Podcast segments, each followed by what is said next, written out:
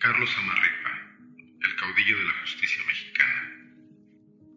El Estado industrial de Guanajuato en México fue hasta hace unos años ejemplo por su pujanza, bienestar y calidad de vida.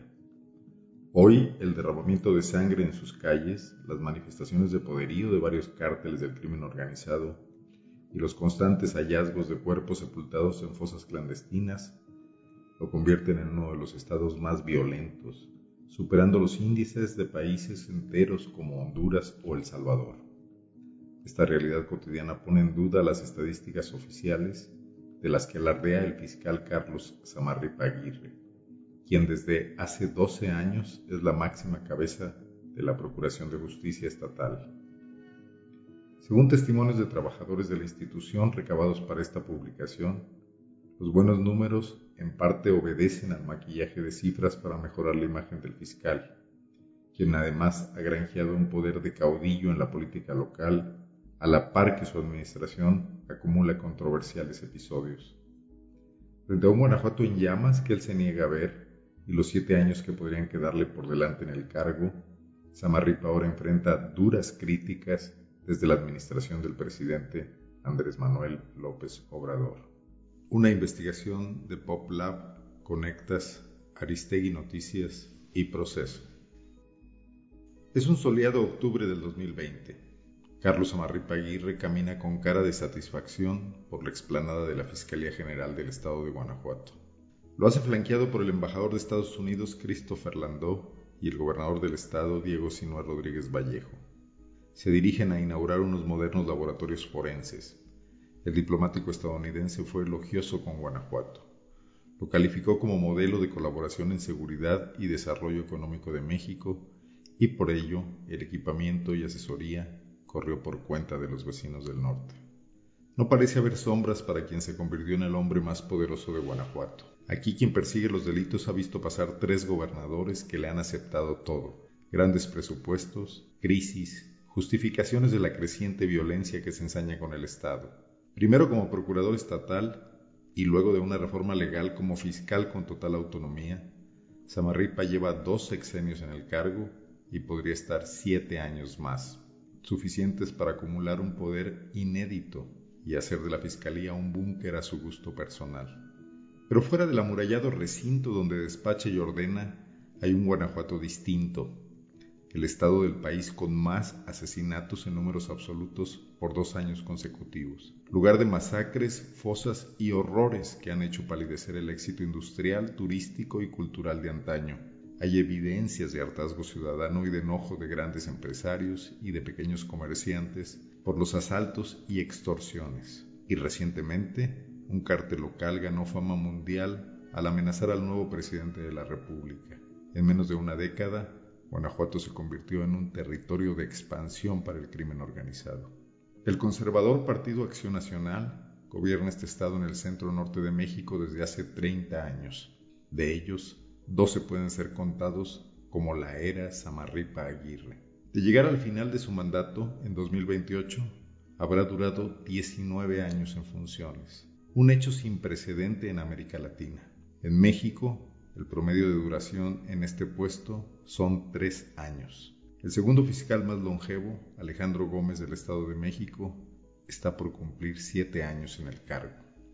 Samarripa también se preocupa de que todos vean sus logros profesionales y personales. En algunas oficinas de la Fiscalía hay un póster con el título Historia que trasciende. En ese póster, la historia de su camino al éxito deviene en culto a la personalidad de oficial ministerial desde estudiante a agente del Ministerio Público recién egresado de la Escuela de Leyes, luego jefe de zona, director de averiguaciones, hasta llegar al primer cargo importante, coordinador de la Policía Ministerial del Estado. Después, la gloria de ser el primer subprocurador de investigación especializada, procurador de justicia y primer fiscal general del Estado. Mejor, imposible. Samarripa estudió un curso en el FBI que no se cansa de mencionar, e incluso trató de replicarlo con la creación de la Agencia de Investigación Criminal. Desde ahí se operan sistemas de vigilancia y controles verticales de carpetas de investigación, Todo parecería muy normal para una agencia de procuración de justicia, de no ser porque sus operaciones han levantado sospechas de ser usadas políticamente y porque se mezclan con el Poder Ejecutivo Estatal. No hay resquicios. La suma de recursos de la Fiscalía y la Secretaría de Seguridad del Estado, un área separada y dependiente del gobernador, pero que en la práctica actúa de forma conjunta, es abrumadora.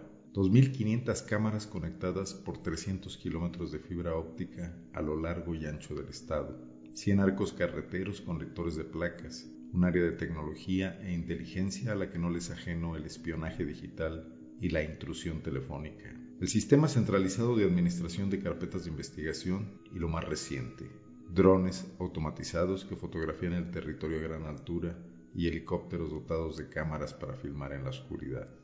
Samarripa Aguirre no es solo el fiscal, él es la fiscalía. Desde su oficina situada en una torre, el fiscal vigila su dominio celosamente.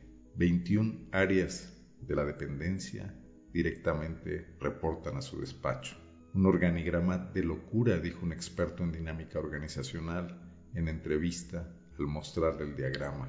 Es demasiado centralista, autoritario, no es funcional. Todos le rinden cuentas a una sola persona. No hay mandos intermedios. Parece un imperio.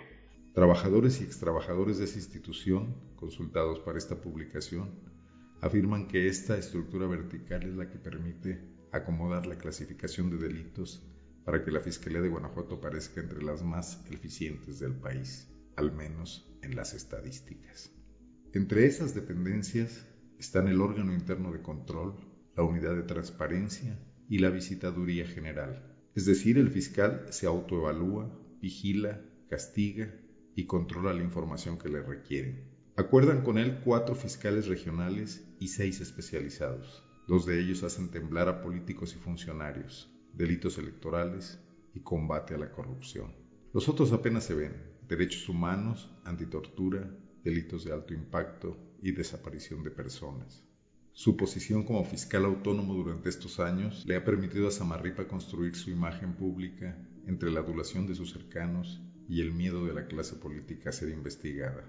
Solo algunos sectores han levantado la voz por el aumento de la violencia y las ocasiones en las que las acciones de la Fiscalía parecen proteger intereses particulares o afectar a los opositores, las víctimas. Frente a lo que pareciera una historia de superación personal y de eficiencia institucional envidiable para otros estados, se levanta otra torre gigante de agravios. Cientos de familias de víctimas que claman justicia, empresarios que han visto cómo se ha afectado su patrimonio, defensores de derechos humanos que constantemente señalan irregularidades, universitarios que salen a las calles en reclamo de paz y el enorme peso del iceberg bajo la superficie, Solo dos de cada cien delitos tienen la posibilidad de ser esclarecidos. Para los agraviados, decir que el Estado es mejor que la media nacional y decir que la Fiscalía de Samarripa es la más eficiente del país es un pobre consuelo. Los números cuentan una historia, pero las víctimas saben muy bien que las estadísticas pueden enmascarar la violencia más atroz, la que le ha desfigurado el rostro a Guanajuato, de hecho, la violencia no ha parado. A pesar de que hace seis meses se detuvo a José Antonio Yepes, alias El Marro, uno de los líderes del cártel de Santa Rosa de Lima, la organización criminal más prominente del Estado.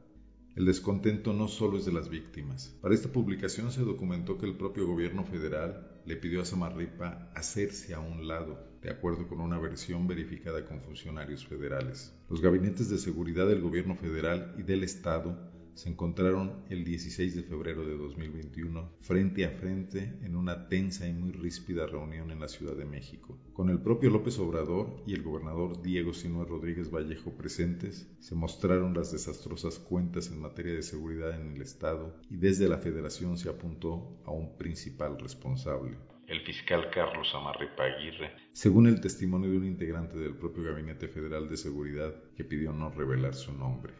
Fue una reunión al más alto nivel político con la secretaria de Seguridad Federal Rosa Isela Rodríguez y los titulares del Ejército y la Marina. La fuente narró que el gobernador y Samarripa llegaron muy optimistas con sus cifras y alardearon de una incipiente reducción en el número de homicidios, del 30% en el primer mes del 2021, pero apenas en comparación con el inicio del 2020 en el pico máximo de la violencia, cuando fueron interrumpidos abruptamente. El gabinete federal y los jefes militares les dijeron que la situación es otra, muy complicada, todo muy descompuesto en el Estado. Y al fiscal directamente se le pidió hacerse a un lado. Lo responsabilizaron completamente y cuestionaron el respaldo político que le ha dado el gobernador. Según este testimonio, poco a poco la discusión subió de tono. Se le exigió al gobernador tomar decisiones de fondo porque no hay expectativas de que la situación mejore, incluyendo cambios en su gabinete de seguridad. En cuanto al fiscal, su desempeño quedó muy cuestionado. La negativa del gobernador Rodríguez Vallejo fue rotunda, su defensa a Samarripa total. En cuatro ocasiones se solicitó una entrevista con el fiscal Carlos Amarripa a través de su equipo de comunicación social para saber su versión de los hechos expuestos en esta publicación. Sin embargo, no hubo respuesta. De las verbenas de las callejoneadas a las masacres en un sexenio. Guanajuato es la cuna de la independencia de México, de próceres de la patria e ícono de la historia del país, sede del célebre Festival Internacional Cervantino, del turismo romántico y las callejoneadas o paseos en los que grupos de turistas recorren los callejones de la capital colonial del estado, acompañados por una rondalla de músicos y cantantes. Es también refugio de la comunidad norteamericana que vivía tranquila su retiro en San Miguel de Allende. En los últimos 20 años, Guanajuato fue la entidad ejemplar que transitaba de la agricultura rústica a las exportaciones automotrices y de verduras congeladas, aprovechando los flujos de capital traídos por el Tratado de Libre Comercio con Estados Unidos y Canadá, cuyo crecimiento llegó a ser comparado con los tigres asiáticos. La inseguridad y la violencia era noticia de otras partes de México, no de aquí. En el año 2000, era un Estado que el PAN podía exhibir con orgullo, que generó una clase política que con Vicente Fox abrió una esperanza a la modernización democrática de México al sacar de la presidencia, tras 70 años de gobierno, al Partido Revolucionario Institucional, el PRI. Samarripa creció en el popular barrio de San Juan Bosco en León. Para costear la universidad tuvo que recurrir a una beca educativa y a trabajar duro como mesero en tiempos libres. Antes de ingresar a la Procuraduría General de Justicia del Estado como auxiliar a mediados de los 90. Cuando asumió el máximo cargo en 2009, Guanajuato se encontraba entre los estados con menor violencia en el país. La seguridad no era un tema de debate público. Incluso cuando el presidente Felipe Calderón lideraba el combate frontal al crimen organizado, el índice de incidencia delictiva del SIDAC colocaba a esta entidad en el lugar 18 del mapa, con una incidencia media-baja, reportando 4.2 homicidios intencionales por cada 100.000 habitantes, muy por debajo de la media nacional e incluso de la tasa de los países de la OCDE. Hoy Guanajuato padece una espiral de violencia que llevó su tasa de homicidio por 100.000 habitantes 55.99 a ser la cuarta más alta a nivel nacional y a superar la de países enteros como El Salvador, Jamaica y Honduras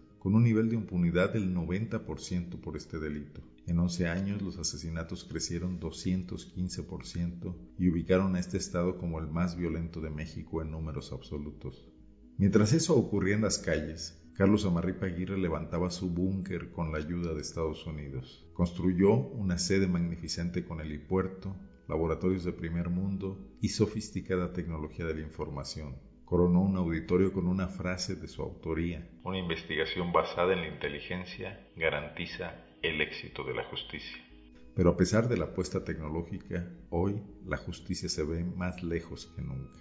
En entrevista, un empresario invitado a las visitas guiadas a la entonces Procuraduría dijo no entender cómo tanta tecnología no ha servido para un eficaz combate al crimen. Son impresionantes los recursos con que cuentan pero al final no parecen estar dando resultados. El sector privado ha avalado la asignación creciente de recursos a la adquisición de equipos para la seguridad. Recientemente aplaudieron en el informe del gobernador Diego Sinoé el alquiler de cuatro helicópteros equipados para la vigilancia nocturna y la compra de drones para apoyar operaciones policiales. Sin embargo, la ansiada paz no llega y los empresarios empiezan a desesperarse. Mientras el fiscal se afianza, la clase política del Estado se achica el apoyo de tres sucesivos gobernadores fue seguido por la sumisión de diputados, alcaldes y hombres de negocios, pero también de quienes no se atreven a confrontarlo, aunque crean que 19 años en el cargo es descabellado. Los partidos de la oposición recurren al fiscal cuando tienen disputas internas para agilizar denuncias. En septiembre pasado, una ocupación de la sede estatal del PRI por disidentes fue desalojada por la policía estatal y los responsables acusados de despojo. En reciprocidad, este partido ha depuesto sus críticas a la actuación de la Fiscalía y es cordial en las comparecencias de Samarripa ante el Congreso. El Congreso de Guanajuato ha sido incapaz de llamar a cuentas al poderoso fiscal y cuando los diputados están frente a él, lo felicitan y se conduelen por lo difícil que es su trabajo. Suelen ser los diputados quienes acuden a sus oficinas y una vez ahí evitan cuestionarlo. En su última cita ante el Congreso, realizada de forma virtual por la pandemia, le fueron enviadas previamente las preguntas y los diputados no tuvieron derecho de réplica. Incluso para la dócil fracción priista, el ejercicio carece de sentido. En esas condiciones que mejor ni venga, el Congreso se somete, reconoce el coordinador Hugo Varela Flores. Encima de esto, hoy se puede ver al fiscal pasear por el Estado junto con el secretario de Seguridad Estatal, Alvar Cabeza de Vaca. Se dejan ver en los mismos restaurantes, partidos de fútbol del equipo León, eventos sociales y hasta viven en el mismo fraccionamiento. Se les conoce como el dúo dinámico. La cercanía entre los dos no tendría nada de malo si no fuera porque, cuando se creó la Fiscalía como ente independiente, lo que se buscaba era poner distancia con el poder político y así evitar el uso faccioso de la Procuración de Justicia. Fue en 2012 cuando el recién ratificado procurador Samarripa acudió al rescate de Cabeza de Vaca, pues al candidato que asesoraba perdió la elección en León y convenció al entonces gobernador Miguel Márquez Márquez de que incorporara a su amigo en el equipo.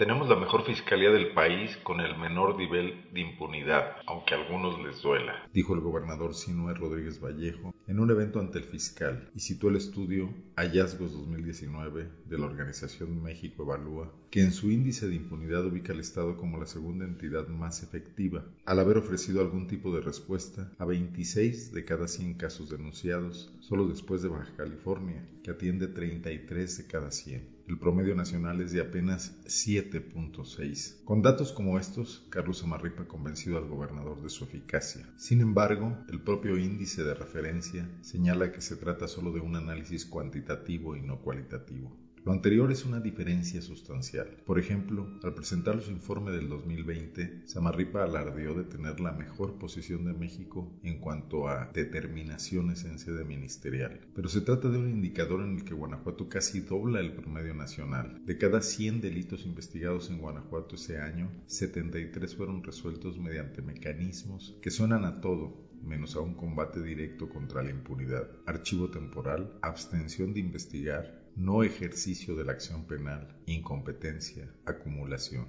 El promedio nacional es de 44%.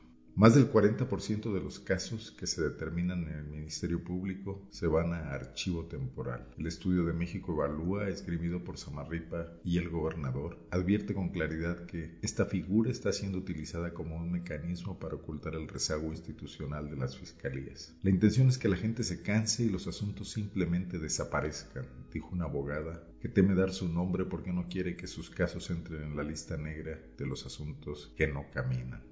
En toda la gestión de Samarripa se han denunciado más de 1.12 millones de delitos, pero el número de los que en realidad se cometieron es mucho más alto, por la cifra negra que se mantiene sobre un 90%. Son delitos que no se denuncian, tal y como son calculados por la Encuesta Nacional de Victimización y Percepción sobre Seguridad Pública, ENVIPE, del Instituto Nacional de Estadística, Geografía e Informática. La Fiscalía de Samarripa se precia de ser la más eficiente, pero en 2020 solo se denunciaron 13 de cada 100 delitos y solo se iniciaron 10 carpetas de investigación. De acuerdo con el último estudio de la organización Impunidad Cero, la probabilidad de esclarecer un delito en Guanajuato, tomando en cuenta la cifra negra y la efectividad del sistema penal, es solo de un 2.8%. Aún con eso, es el tercer estado en ese rubro del país, superado por Baja California y Querétaro.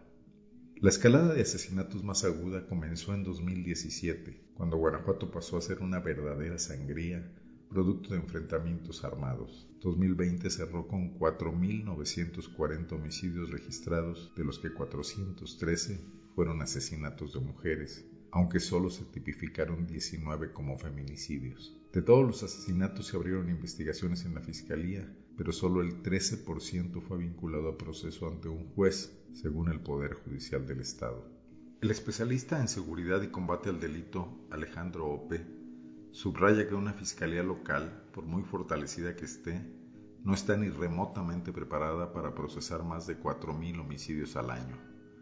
El problema no es solo el número de delitos, sino que la mayoría de ellos no se castigan. Por ejemplo, en marzo de 2018 ocurrió una de las primeras y más impactantes masacres en el municipio de Purísima del Rincón, al ser atacado un bar atestado donde se realizaba una pelea de gallos. Entre los ocho asesinados se encontraba el padre de un alcalde panista. En cuestión de días, tres hombres fueron detenidos por los grupos de élite de la Procuraduría e imputados por ese y otros crímenes. Tres años después, los tres detenidos fueron absueltos por un juez estatal debido a que la Fiscalía no logró acreditar la culpabilidad, evidenciándose el carácter mediático de la acción policial. La parte jurídica de la persecución de delitos es una de las debilidades de la Fiscalía y de su antecesora, la Procuraduría del Estado. Les gusta la espectacularidad de las acrobacias policiales, pero no litigan con eficacia. Samarripa sigue siendo más un policía que un penalista experto asegura un abogado que lo conoció desde el inicio de su carrera. Pero el fiscal no se achica. En su último informe, tras verter un rosario de cifras, les dijo a los diputados, Sería una falacia decir que somos ineficientes. Un experto que ha venido observando el desempeño de la Fiscalía en los últimos años detalla dónde está el problema. Los informes del fiscal se limitan a exhibir indicadores de gestión, es decir, todo lo que hace el aparato pero no presentan un solo indicador de impacto que evalúe resultados. Por eso no se puede medir la eficacia del trabajo y detectar las áreas de mejora. Cuando abres una carpeta de investigación, tu jefe se cerciora del delito que tipificas y siempre hay instrucciones específicas de forma verbal sobre cómo clasificarlo.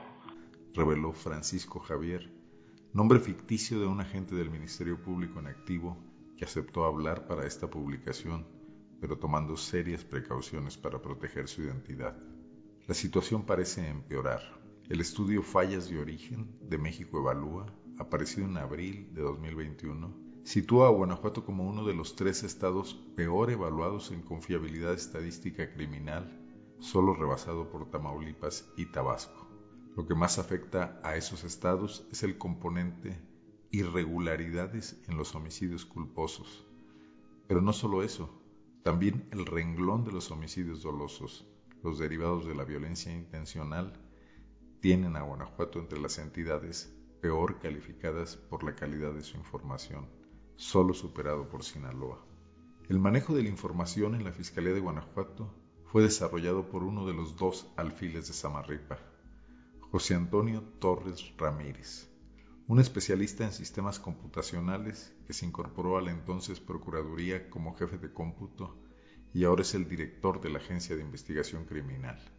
La información con que cuenta la Fiscalía, con todas las herramientas y tecnología adquirida, la tienen exclusivamente Carlos Amarripa y José Antonio Torres, el ingeniero que ha sido su brazo derecho y al que ya convirtió en una especie de vicefiscal, dijo un exmando de la dependencia bajo condición de anonimato.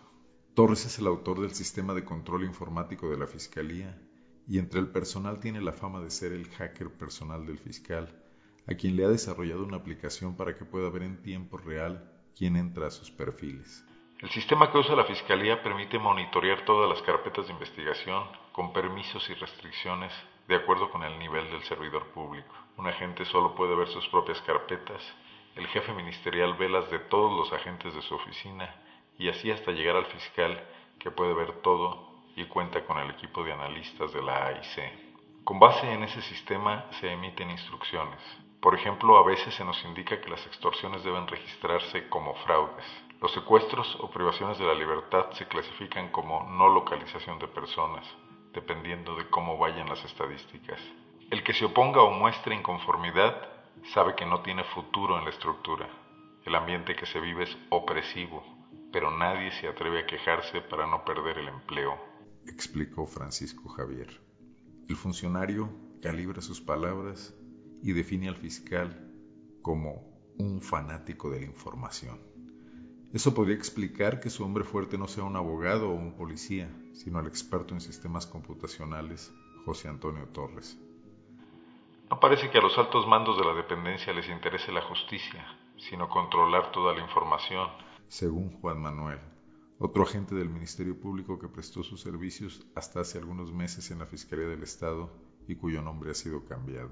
Entre los funcionarios de la Fiscalía se convirtió en un ritual la visita a las instalaciones de la AIC, donde parte del tour consistía en hacerles saber y sentir que estaban siendo permanentemente vigilados. Nos llevaron a una sala con un muro de pantallas. Nos pidieron proporcionar la placa de alguno de los vehículos en los que habíamos llegado. Y un compañero de la zona norte se animó a dar la suya. En unos minutos trazaron la ruta completa seguida desde que salió de su domicilio hasta llegar a la fiscalía. La sensación de ser permanentemente observados fue abrumadora. Ahora hasta drones tienen, recuerda el exfuncionario. La AIC es un poderoso conglomerado del que dependen la Policía Ministerial, los Servicios de Investigación Científica, la Academia de Formación de Agentes, la Dirección de Análisis de la Información, la Dirección de Tecnologías y un centro de atención al público. Aun cuando el titular de esta agencia desempeña funciones tan delicadas como recibir denuncias, investigarlas y practicar detenciones, no se le exige tener experiencia policíaca o jurídica, como ocurre con cargos de menor responsabilidad, sino contar con una carrera afín al puesto, a la medida para José Antonio Torres.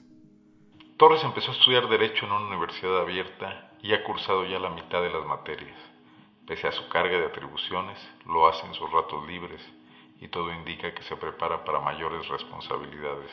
De acuerdo con informantes de su propia área. Se supone que los fiscales deben tener acceso de primera mano sobre información porque es lo más importante para combatir en forma la delincuencia organizada, pero mucha de esa información se queda entre Carlos y Antonio. Es información que manejan a su antojo, dijo una fuente que trabajó muchos años como mando medio de la Procuraduría. Bernardina Elizabeth Durán Isaís es el otro alfil en el que recaen las decisiones estratégicas de política interna en la Fiscalía. Esta abogada es la directora general jurídica. Llegó a la entonces Procuraduría recién egresada y fungió como secretaria particular del anterior titular. Pero su posición mejoró ostensiblemente cuando llegó su cuñado, Carlos Amarripa, quien está casado con la ex jueza penal Oralia del Pilar Durán Isaís. Ella tiene más poder que los fiscales regionales y su influencia solo es equiparable a la de Antonio Torres, dijo el agente entrevistado. La presencia de la abogada Durán Isaís y su cercanía familiar con el fiscal fortaleció todavía más el control de Samarripa dentro de la fiscalía. A ella le correspondió la responsabilidad de capacitar a todo el personal en el nuevo sistema penal acusatorio que cambió la vieja cultura de expedientes y declaraciones transcritas a papel por juicios orales, para lo que recibió al menos 80 millones de pesos, 4 millones de dólares, en 10 años. Los fiscales regionales también constituyen parte del mecanismo que gestiona la información que se entrega al Gobierno federal, al Instituto Nacional de Estadística y Geografía, INEGI, y a las organizaciones de la sociedad civil que evalúan la evolución del fenómeno criminal. Los dos fiscales regionales de mayor antigüedad son Armando Amaro Vallejo y Joel Romo Lozano, incondicionales que le acompañan desde su etapa de procurador y que el fiscal ha movido entre las principales ciudades del Estado sin las víctimas. En un informe de la Comisión de Política de Drogas del Hemisferio Occidental del Congreso estadounidense puede leerse. Con la asistencia del INL, el fiscal del estado de Guanajuato ha desarrollado una agencia de investigación criminal con tecnología forense moderna que incluye análisis de ADN y balística. La agencia que está convirtiéndose en un modelo para otros estados reúne a técnicos forenses, fiscales y policías investigadores proporcionando a todos formación y sueldos profesionales.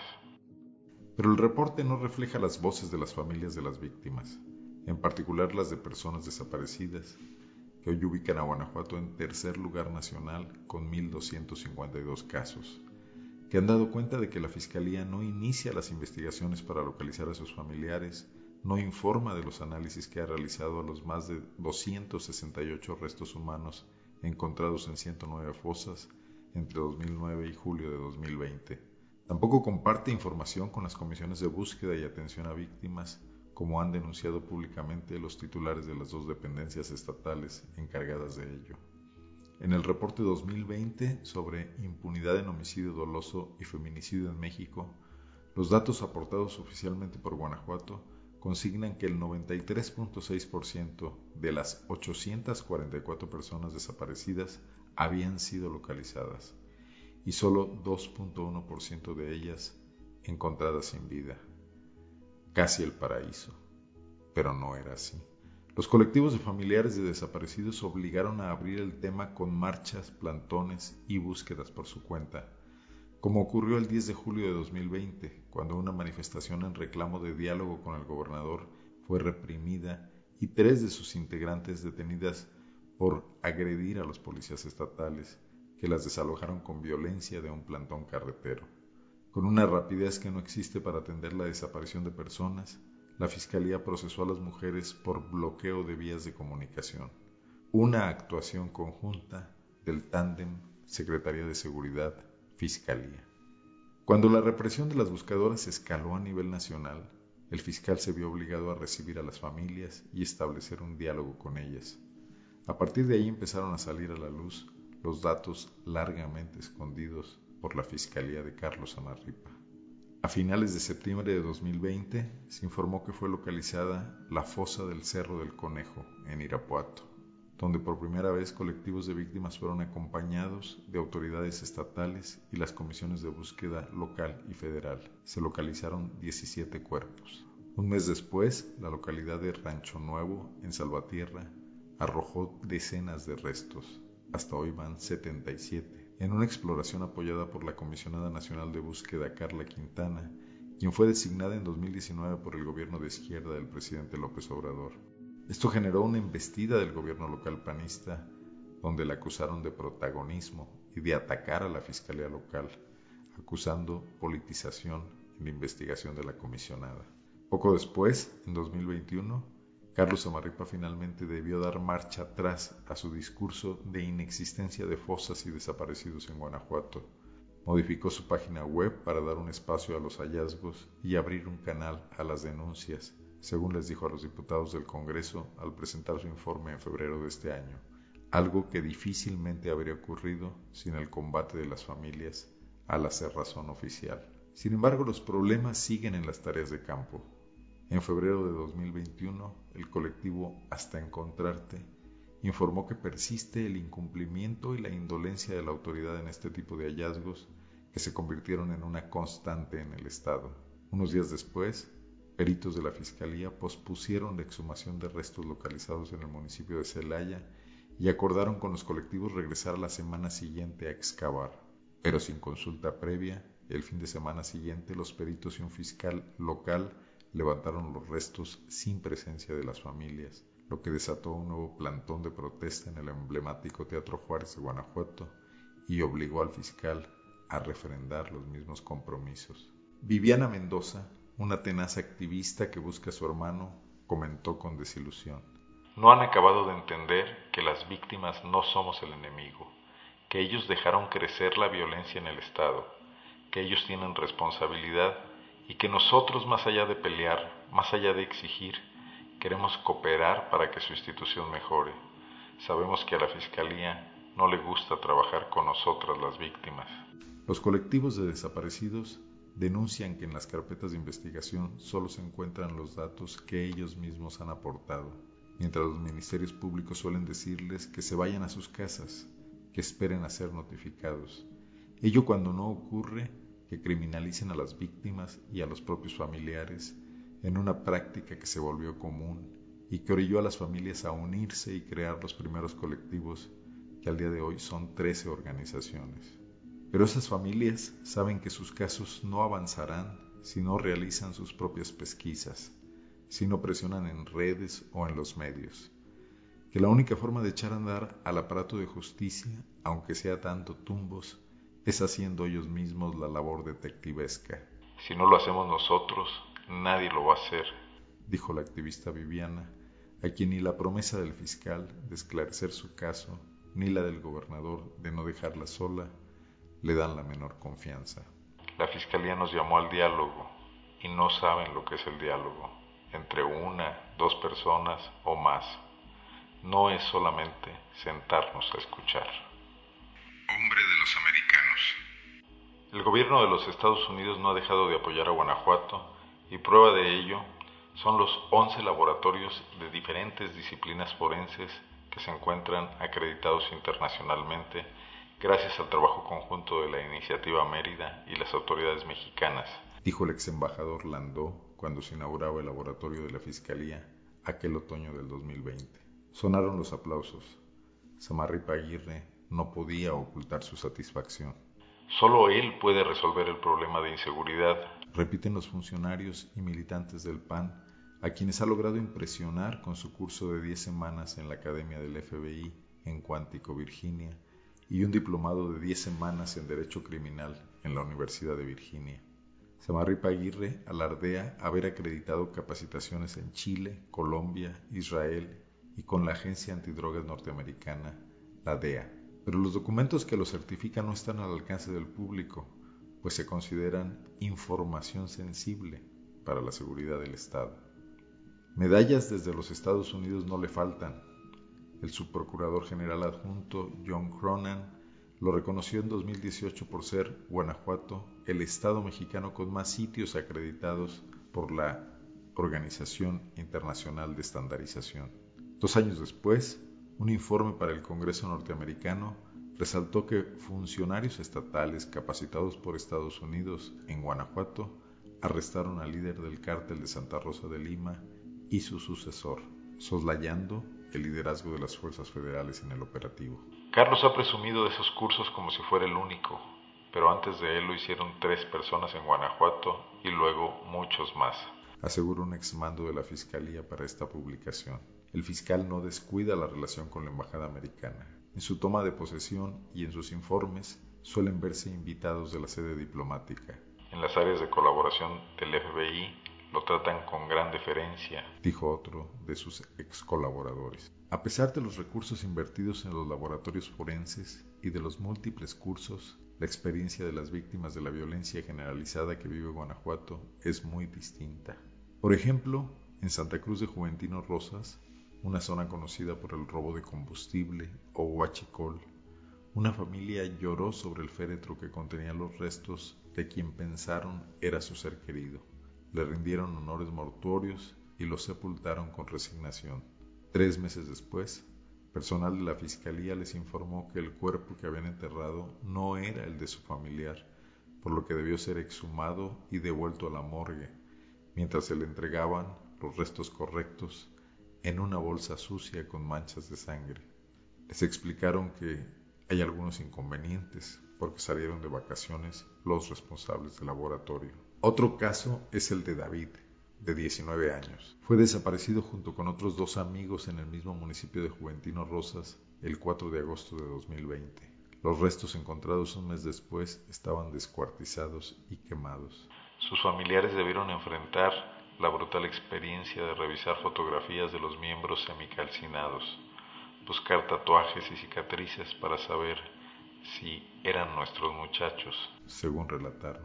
Las familias recorrieron los 77 kilómetros que los separan de la capital del estado para entregar muestras de ADN. Cuatro meses después, aún no tienen respuesta y les piden esperar tres meses más antes de que les entreguen los restos y poder sepultar a sus muertos. En 11 años, el presupuesto de la dependencia se ha incrementado en más de 160%, según la cuenta pública.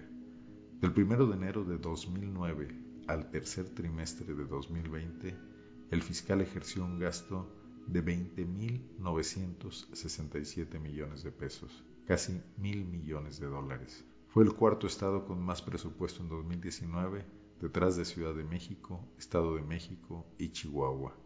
Los apoyos provenientes de la iniciativa Mérida, constantemente ostentados en el discurso público, se desconocen en montos y efectividad pues la dependencia clasificó por cinco años de información porque se pone en riesgo la persecución de los delitos. El escudo tecnológico que lo dejó pasar todo. Guanajuato ha sido un estado sobresaliente en la recepción de inversión extranjera directa en los últimos años. Entre 2000 y 2016, la entidad captó 17.220 millones de dólares, de los cuales el 45.1% correspondió a empresas norteamericanas, seguidas por corporativos japoneses, italianos y alemanes. El objetivo de proteger el auge industrial de Guanajuato de la incursión del crimen organizado fue el pretexto perfecto para una fuerte inversión estatal en tecnología de vigilancia, pero sin escrutinio público y sin rendir cuentas de resultados. Con esto se consolidó la relación entre el entonces gobernador Miguel Márquez Márquez y el procurador Samarripa, que había logrado su primera ratificación. Carlos Samarripa fue el artífice en la contratación de una red de videovigilancia asignada sin licitación de por medio a la empresa Seguritech, en un arrendamiento que costó 135 millones de dólares entre 2013 y 2018. El programa Escudo se redondeó cuando logró colocar a Alvar Cabeza de Vaca, ex jefe de policía de León y amigo del fiscal, en la Secretaría de Seguridad del Estado. En un viaje relámpago a Washington, se presentó el proyecto a la secretaria de Seguridad Nacional norteamericana Janet Napolitano y se usó la entrevista públicamente como un aval. Al regreso, los funcionarios de Guanajuato realizaron una intensa campaña de relaciones públicas para justificar la necesidad de escudo, cuyo contrato fue firmado en diciembre por cabeza de vaca. Los pormenores del acuerdo, los detalles permanecen reservados hasta la fecha. Es parte de una propuesta integral no va a eliminar por sí solo el tema de delincuencia, pero garantizo que lo va a inhibir mucho y Guanajuato tendrá que seguir siendo uno de los estados más seguros del país, explicó el gobernador Márquez a empresarios en noviembre del 2012. La inversión multimillonaria no bastó para mantener tranquilo a Guanajuato. El año que se contrató Escudo, el Estado registró 692 asesinatos y ocupó el lugar 14 entre 32 entidades. En 2018, al terminar el contrato, fueron 2.609 los homicidios dolosos reportados al Sistema Nacional de Seguridad, a la cabeza del Estado Nacional. Los empresarios que en 2012 exigían la permanencia de Samarripa para darle continuidad al proyecto de seguridad, ya en 2019 se oponían a que fuera fiscal. El presidente de la República, Andrés Manuel López Obrador, ha usado el ejemplo para criticar a los gobiernos del PAN y del PRI. Crecimiento económico no es igual a desarrollo. Ha dicho al menos media docena de veces en sus conferencias de prensa mañaneras en referencia al caso Guanajuato, diferenciando entre aumento del Producto Interno Bruto y abatimiento de la desigualdad y la pobreza. La situación ya se refleja en pérdida de inversión y puestos de trabajo, como fue el caso de la manufacturera alemana Eckerle de México, que empleaba a 340 mujeres para fabricar autopartes en el municipio de Juventino Rosas, pero que tuvo que trasladarse a Querétaro en 2019 al ser extorsionada por el cártel de Santa Rosa de Lima, informó el dirigente sindical Hugo Varela Flores. En Celaya y los municipios de la región, dentro del Triángulo del Huachicol, el precio de los bienes raíces se ha desplomado dramáticamente. Un megafraccionamiento planeado al inicio del auge de la industria automotriz en el municipio de Villagrán, el Reilete, vio caer los precios del metro cuadrado de terreno de 50 a 20 dólares. El inventario de locales es impresionante y no se rentan ni con disminuciones en el alquiler de hasta 30%. Los últimos tres años son años perdidos para el sector inmobiliario, dijo un broker mayorista de bienes raíces en Celaya, una ciudad que era muy atractiva para inversionistas foráneos. Y no solo es el freno a la llegada de nuevos capitales, sino que también se van. Cientos de pequeños negocios han cerrado como consecuencia de las extorsiones y más de 5.000 personas han migrado por causa de la violencia, reportó el INEGI en un estudio reciente. El fracaso no detiene los contratos. El actual gobernador ha anunciado compras de drones de vigilancia y arrendamiento de helicópteros. Los términos no se han explicado ni se conocen las empresas que prestarán los servicios, pero se exhibió en el informe de gobierno de 2020 una acción policial firmada por los drones en tiempo real para detener a una banda de secuestradores y liberar a una persona cautiva. Guerra de cárteles por combustible. En 2009, el año que Carlos Amarripa se estrenó como procurador, la empresa paraestatal Petróleos Mexicanos, Pemex, registró oficialmente la perforación de apenas nueve tomas clandestinas en los ductos de combustible que cruzan Guanajuato, una red importante de traslado de materias primas y productos terminados en torno a la refinería Antonio M. Amor en Salamanca. Entonces todavía se veía lejana la situación de Veracruz o Nuevo León, con 121 y 65 tomas ilegales respectivamente. Pero para el año 2012, cuando se contrató el programa Escudo, Guanajuato ya había pasado a ser el cuarto estado con más tomas de huachicol, combustible robado, con 128. A partir de ahí el crecimiento fue vertiginoso. La promesa de crear un mecanismo de blindaje que frene la infiltración del crimen organizado, que se ofreció con el proyecto de seguridad, no funcionó. Cinco años después, Guanajuato se convirtió en el epicentro del robo de combustible en México y para entonces la violencia ya escalaba incontrolablemente. Pero entonces el presunto responsable era un desconocido en la vida pública del Estado. Es el principal objetivo del Estado. Me extraña que no lo conozcan. Se llama José Antonio Yepes. Tiene acreditadas más de 100 propiedades. Tiene unos ocho años trabajando aquí en el área.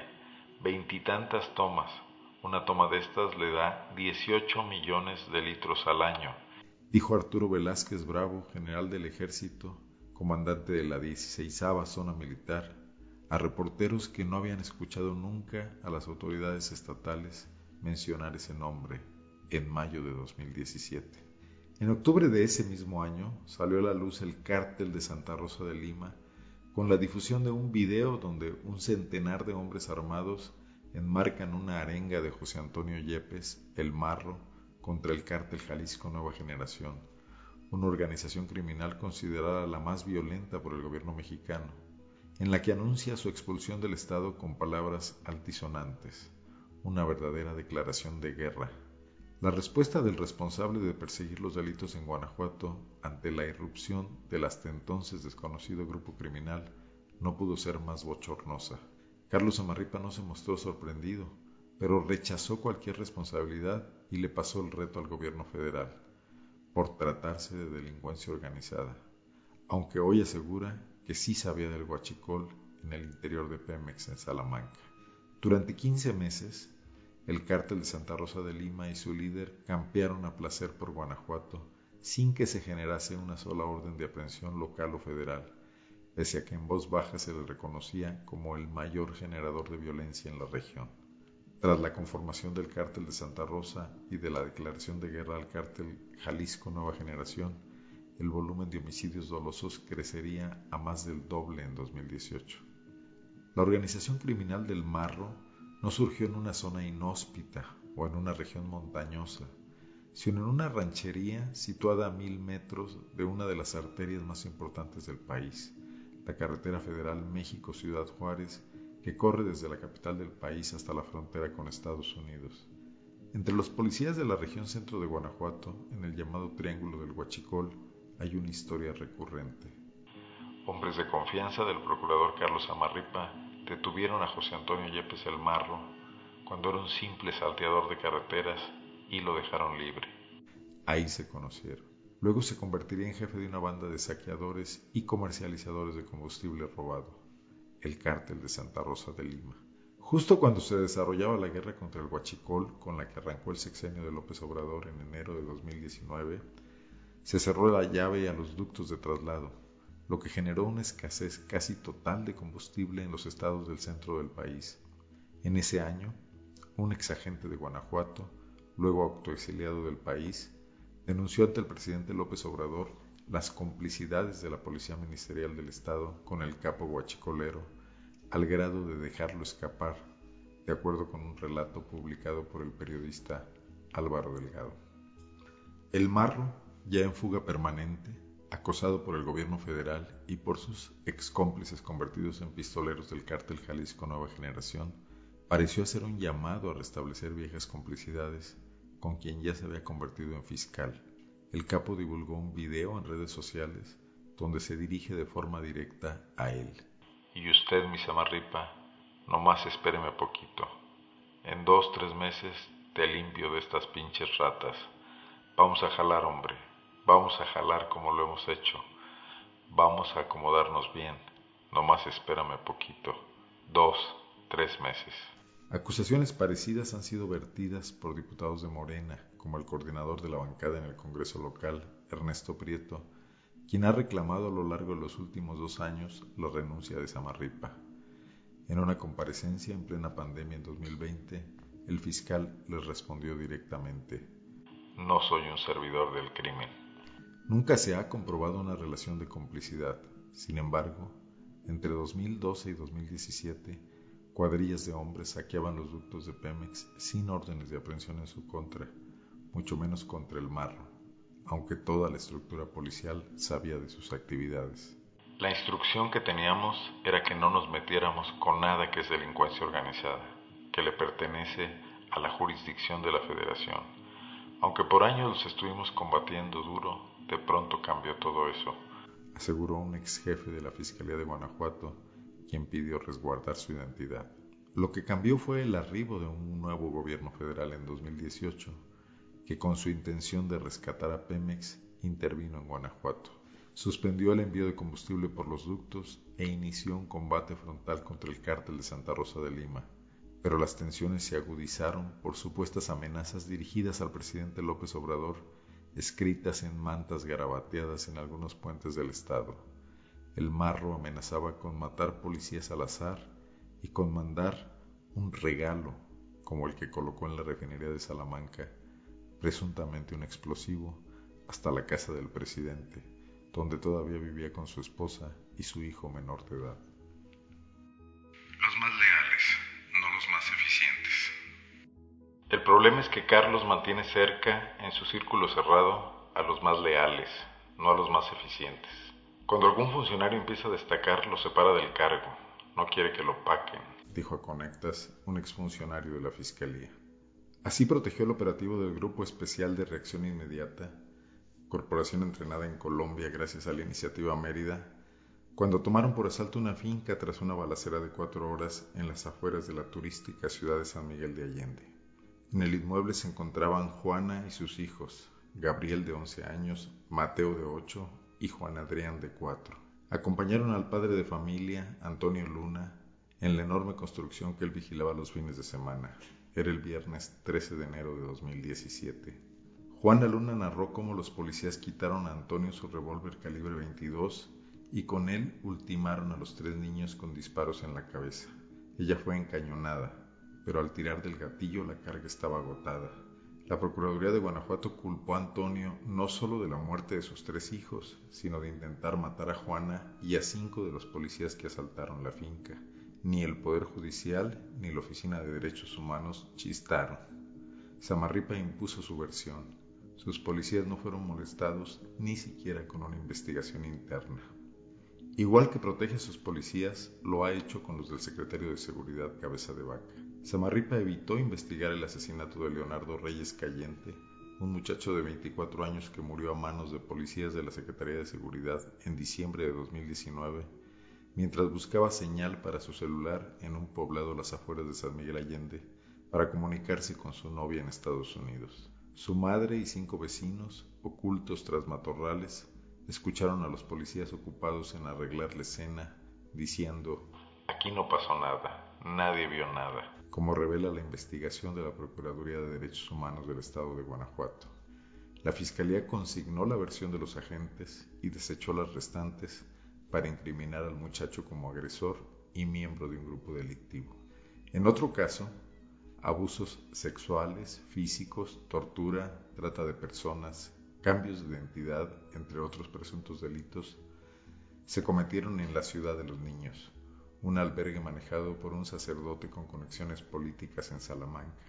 Pese a la amplia cobertura mediática y a la presión de organismos nacionales y extranjeros, el caso permanece impune. La Comisión Nacional de Derechos Humanos reportó que aún con la evidencia suficiente, los agentes del Ministerio Público desecharon las pruebas y terminaron por no ejercer ningún tipo de acción penal en contra de los denunciados por una falta de colaboración atribuible a la Fiscalía General de Guanajuato. En los 12 años de Samarripa Aguirre al frente de la dependencia, lleva acumuladas 2.496 quejas por violaciones a los derechos humanos, en promedio una cada dos días. Resaltan casos de tortura, lesiones, homicidio, denegación de justicia, arresto arbitrario, extorsión, violación al derecho de petición, ejercicio indebido de la función pública e irregularidades en la integración de averiguaciones previas, de las que se derivaron 589 recomendaciones de la Procuraduría de Derechos Humanos. Para el fiscal son hechos derivados de la fragilidad humana, como les dijo a los diputados. El cancerbero del yunque. Las decisiones políticas también pueden encontrar su explicación en los acuerdos entre grupos cupulares.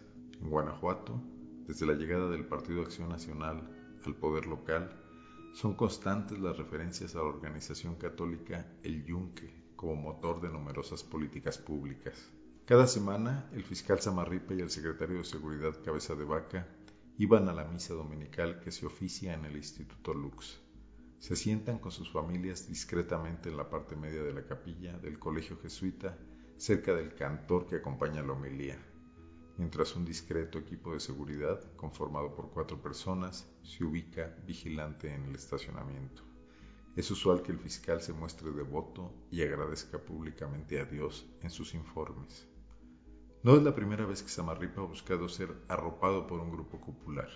Antes, llegó a solicitar su ingreso y a pasar algunas de las primeras pruebas para acceder a una logia masónica en León, según integrantes de esa organización más vinculada a la tradición política del PRI. Pero su ascenso a procurador y su consolidación como fiscal autónomo coincide con su reciente acercamiento al Yunque. El Yunque, organización católica fundada alrededor de 1950 en el estado de Puebla, pretende instaurar el reino de Dios en la tierra. Para ello, combaten a los que consideran enemigos de su fe, masones, judíos, comunistas, como lo han reseñado historiadores y periodistas como Álvaro Delgado. Pero además de su función evangelizadora, buscan tener poder e influencia. Para conservar sus objetivos cuentan con una red en la que se protegen unos a otros. Se conoce su funcionamiento gracias a una denuncia en España que ubica el yunque detrás del partido ultraconservador Vox. Sus métodos para reclutar jóvenes fueron reprobados por los obispos españoles que la vieron como una secta se sabe que la organización tiene presencia en más de 20 países de América y Europa. Los panistas más liberales hacen la broma de que el yunque es como las brujas. No existen, pero de que vuelan, vuelan, dicen socarronamente. El arribo de Carlos Amarripa a la Procuraduría en 2009 estuvo precedido de una pugna entre los dos secretarios del entonces gobernador, Juan Manuel Oliva, ambos aspirantes del PAN para sucederlo en 2012 y miembros del Yunque, Miguel Márquez Márquez y Gerardo Mosqueda Martínez. El primero ganó la partida y pudo impulsar la continuidad de Samarripa como procurador, quien había sido su contemporáneo en la carrera de Derecho en la lasallista Universidad del Bajío. Pero además de su cercanía con el exgobernador, Samarripa obtuvo el puesto porque ha estado en el lugar indicado en el momento indicado. Supo granjearse a los jefes porque era muy servicial siempre dispuesto a todo, se hizo indispensable, según un ex compañero de trabajo.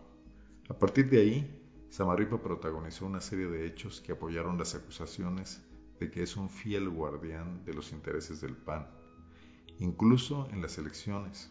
En 2012, a 36 horas de la jornada electoral en la que contendía Márquez por la gubernatura, un destacamento de policías ministeriales irrumpió en una reunión de promotores del voto del candidato priista Juan Ignacio Torres Landa. Los ministeriales informaron de propaganda que no debía estar y mucha gente que no justifica su estancia. La medida fue vista como inhibitoria de las movilizaciones que realizan todos los partidos el día de los comicios para llevar votantes a las urnas. En otro hecho, en las elecciones intermedias de 2015, el Partido Verde Ecologista de México buscaba mantenerse en la presidencia municipal de León aliado con el PRI. El 27 de mayo, 30 agentes ministeriales armados llevaron a cabo un cateo producto de una denuncia anónima. Incautaron 20.000 paquetes de material escolar. La dirigente ecologista Beatriz Manrique calificó el hecho de hostigamiento electoral por parte de Carlos Amarripa. El 11 de mayo de 2018 fue asesinado el candidato del partido Morena, José Remedios Aguirre, quien buscaba la presidencia municipal de Paseo el Alto en la región llamada Triángulo del Huachicol. Le dispararon dos sicarios que lograron huir a bordo de un automóvil plenamente identificado. El asesinato desató duras recriminaciones de todo el aparato de Morena, hasta del entonces candidato presidencial López Obrador, hacia el gobernador Miguel Márquez. El fiscal enfrentó la crisis arrojando gasolina al fuego. Seis días después del homicidio aseguró que Aguirre se encontraba vinculado con grupos de guachicoleros basado en llamadas y mensajes encontrados en su teléfono celular. La investigación del crimen pareció terminar con la criminalización de la víctima y permanece sin resultados hasta ahora. Incluso algunas de las acciones de la Fiscalía han sido vistas como venganzas políticas, por ejemplo, en contra de una de las más grandes afrentas que ha vivido el PAN en Guanajuato, perder León frente a la periodista Bárbara Botello Santibáñez. Cuatro años después de haber terminado su encargo, la exalcaldesa fue detenida a las puertas de su fraccionamiento por agentes de la Fiscalía del Estado que nunca se identificaron ni usaron vehículos oficiales. Dos días después de la detención, tras sufrir una exhibición pública y vejaciones personales, la exfuncionaria llevó en libertad el juicio por presunto peculado y daño salerario por 75 mil dólares. La dependencia del gobierno panista de las habilidades y recursos del fiscal general se ha agudizado por la confrontación con el gobierno federal que encabeza Andrés Manuel López Obrador. Cada vez que surge el tema de la violencia en el Estado, es recurrente el señalamiento del presidente de que en Guanajuato hay complicidades entre los grupos criminales y autoridades locales, haciendo referencias a los mandos que tienen mucho tiempo en sus cargos. En junio del 2020, en el punto más crítico de la persecución del líder guachicolero José Antonio Yepes Ortiz, el Marro, cuando fueron detenidas su madre y su hermana y posteriormente liberadas por un juez a causa de errores de la Fiscalía del Estado, López Obrador sentenció. Se tiene que llevar a cabo una limpia y la tienen que hacer las propias autoridades de Guanajuato porque no está bien. El pueblo de Guanajuato no merece vivir la zozobra en vilo por la violencia. Presionado a su vez por los legisladores de Morena en el Congreso local, Samarripa respondió, no voy a renunciar porque sería defraudar al Poder Legislativo y porque represento a una institución. La confrontación le permitió eludir las respuestas sobre la grave situación de la violencia en la entidad, como la matanza ocurrida en un centro clandestino de tratamiento de adicciones en Irapuato, donde fueron asesinadas 27 personas el 1 de julio de 2020, presuntamente en una represalia del Marro por el atentado sufrido por uno de los abogados a su servicio tras la liberación de su madre. La crítica presidencial al fiscal fue el preámbulo de un golpe al crimen. Unas semanas después, finalmente fue detenido el Marro. Fue una operación realizada por el ejército, pero el secretario de la Defensa Nacional, Luis Crescencio Sandoval, compartió el crédito con la autoridad local. Dar la cara ante la comunidad no es algo que caracterice a Samarripa. El 7 de diciembre de 2019, con el rostro desencajado, el fiscal subió al escenario del teatro principal en Guanajuato, pero esta vez no lo recibieron con aplausos, sino que le tocó escuchar los reclamos de los estudiantes cansados de la violencia y la impunidad. Pónganse a trabajar, les dijeron los alumnos de la Universidad de Guanajuato al secretario de Gobierno, al rector de la Casa de Estudios, al alcalde de la capital del estado y al fiscal. Los jóvenes llevaban una semana en paro protestando por el feminicidio de Ana Daniela, pero también por el cansancio de ser víctimas de delitos todos los días y que las autoridades los ignoren.